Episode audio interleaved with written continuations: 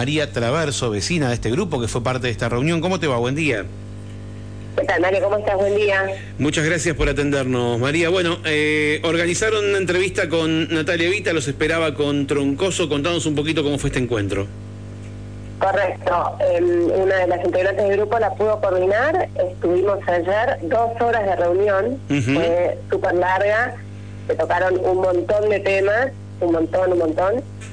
Em, lo bueno fue, bueno, aclaramos dudas. Sí. He ido a buscar antes las actas de lo que se había usado el presupuesto. Eh, teníamos las del 2022, así que bueno, teníamos algunas dudas.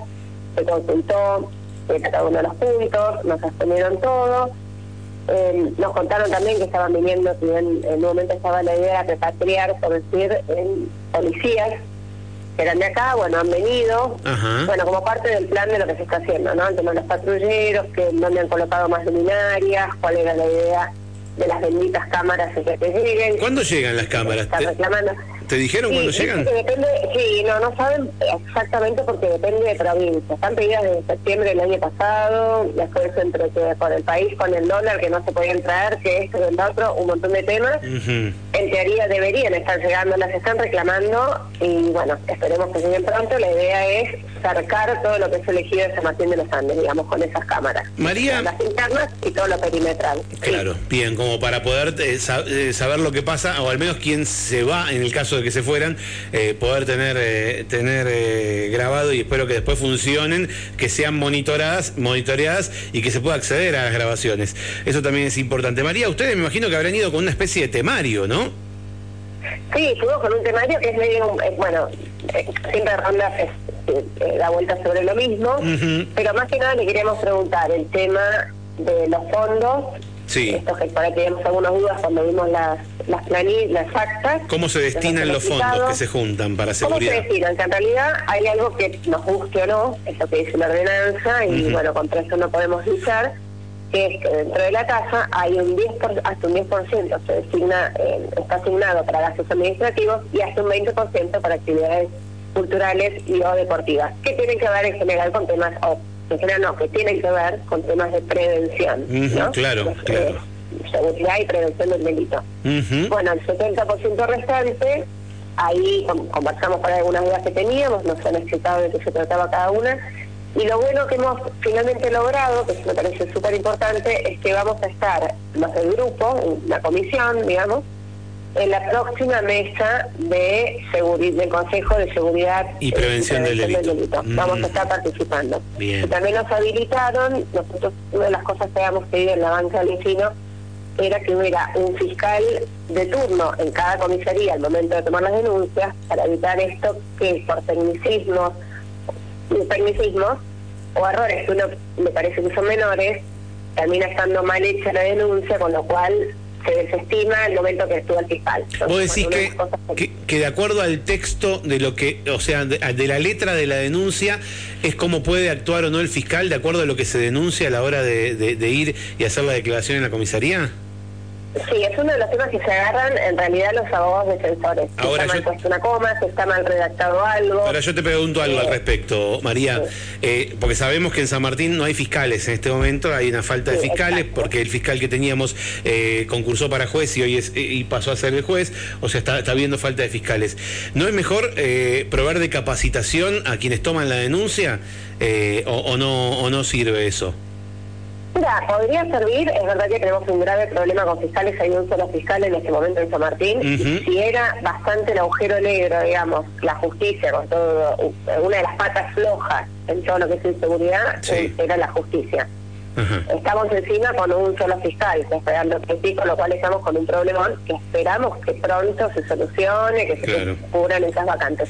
En el interín se podría enseñar a la gente pero se ha probado en otros países, en otros países, en otras ciudades, de hecho se probó en Ushuaia incluso creo, que parte de, solucionar este tema fue esto, primero un fiscal de turno o alguien de la fiscalía que tiene perfectos esos tecnicismos y que no va a cometer errores, y bueno, de esa manera queda solucionado el tema de que por algún una coma es por ahí muy burdo decirlo, pero una coma, algo mal escrito, lo que fuera, que sirva al abogado defensor para bañarse en eso, se empate eso y bueno, la causa queda desestimada o la denuncia queda desestimada.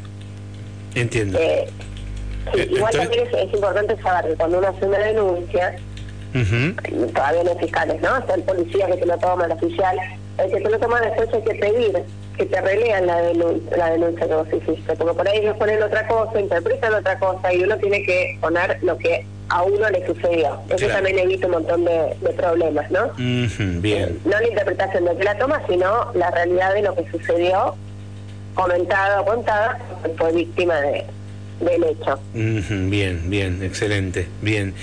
Así que bueno, son varios temas de los que hablaron. Em, ¿Eso hizo que se haga eh, más largo o, hubo también algún tipo de explicación detallada que, que sí hizo que se, que se extienda tanto esta reunión? ¿Qué fue lo que más tiempo llevó? Sí, no, en realidad todo fue muy explicado y todo fue muy conversado.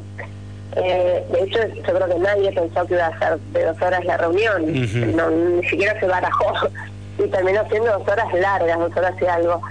Se explicaron cada uno de los temas con total detalle, dudas que surgían, todo se, hablaba y se aclaraba.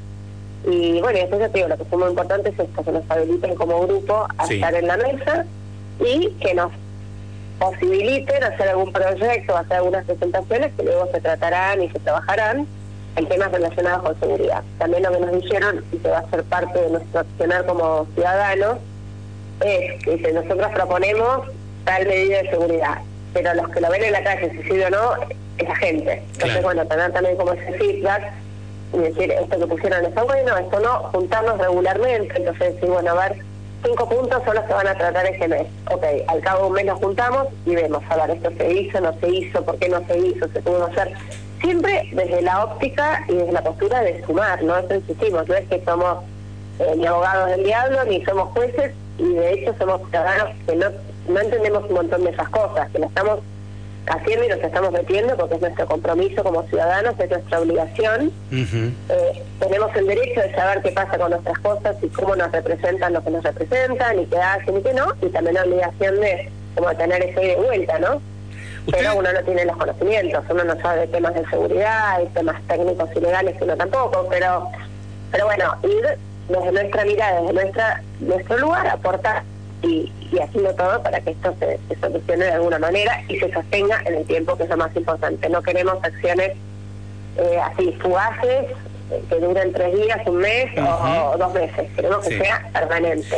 Decime, María. Y la enfermedad, digamos, ¿no? Em, eh, ustedes como agrupación de vecinos y vecinas que, que lo manejan a través de este WhatsApp, eh, se reúnen personalmente para poder eh, analizar estas cuestiones y digo, por sobre todo cuando si estás hablando de, poder llevar propuestas, ¿cómo, cómo consensúan estas propuestas, cómo escuchan eh, la vida cotidiana de los vecinos para poder manifestarlas, llevarlas como propuesta y que hasta, por ejemplo, se pueda modificar la ordenanza de prevención del delito si fuera necesario con propuestas de vecinos y vecinas.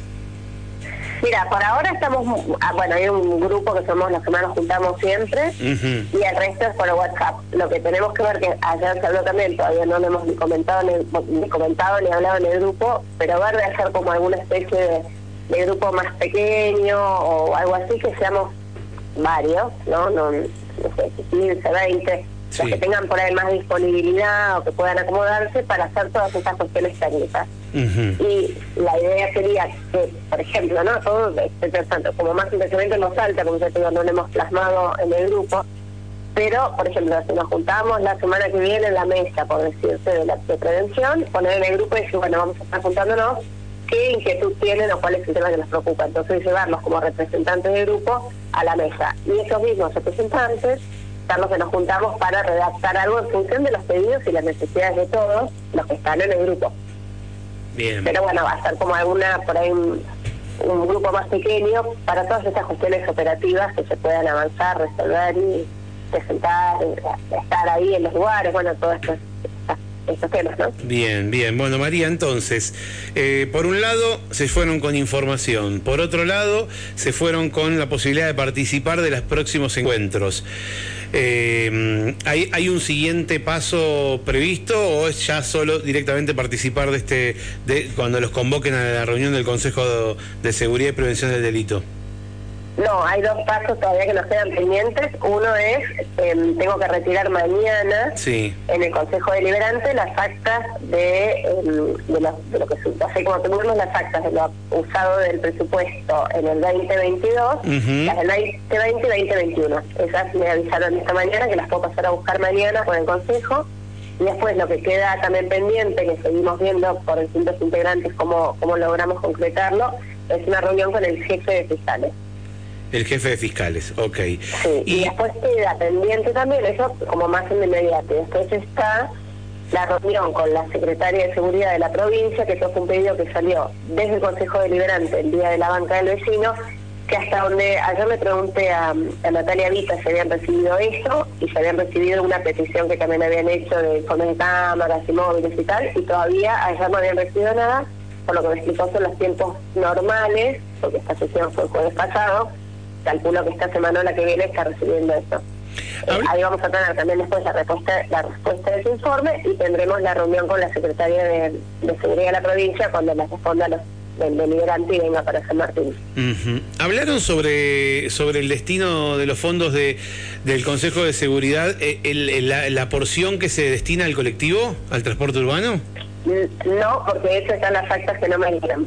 Entonces hablamos de lo que estaba en las actas del 2022 y eso es está en las actas de los años anteriores. Bien. Así que por eso eso nos tenemos preguntado ya. Ayer sí le preguntamos sobre temas puntuales que teníamos dudas por ahí de las de este año, que eran las que teníamos en la mano, digamos, ¿no? Claro, claro, perfecto. También sabemos que existen y sabemos que hubo un poquito de revuelo después de la banca justo por ese tema, pero como no teníamos el acta tampoco en la mano, eh, no podíamos hablar de eso. Perfecto. María, no te quito más tiempo. Gracias por este ratito que nos brindaste y, bueno, y también por, por estar casi, eh, sé que no fuiste sola, por supuesto, pero estar al frente de un reclamo generalizado, un reclamo de, todos los vecinos y vecinas de la ciudad que, que nos vemos o nos podemos ver eh, damnificados o en este caso beneficiados por las gestiones que están haciendo. Así que muchas gracias. No, muchísimas gracias a vos, Mario, y gracias por darnos el espacio y acompañarnos siempre y estar pendientes y presentes también. Es muy importante porque existimos. La única manera es siendo visibles y, siendo escuchados. Y ustedes son parte de, de ayudarnos en esto también, ¿no? Así que muchas gracias. Te mando un beso y estamos en contacto, ¿eh?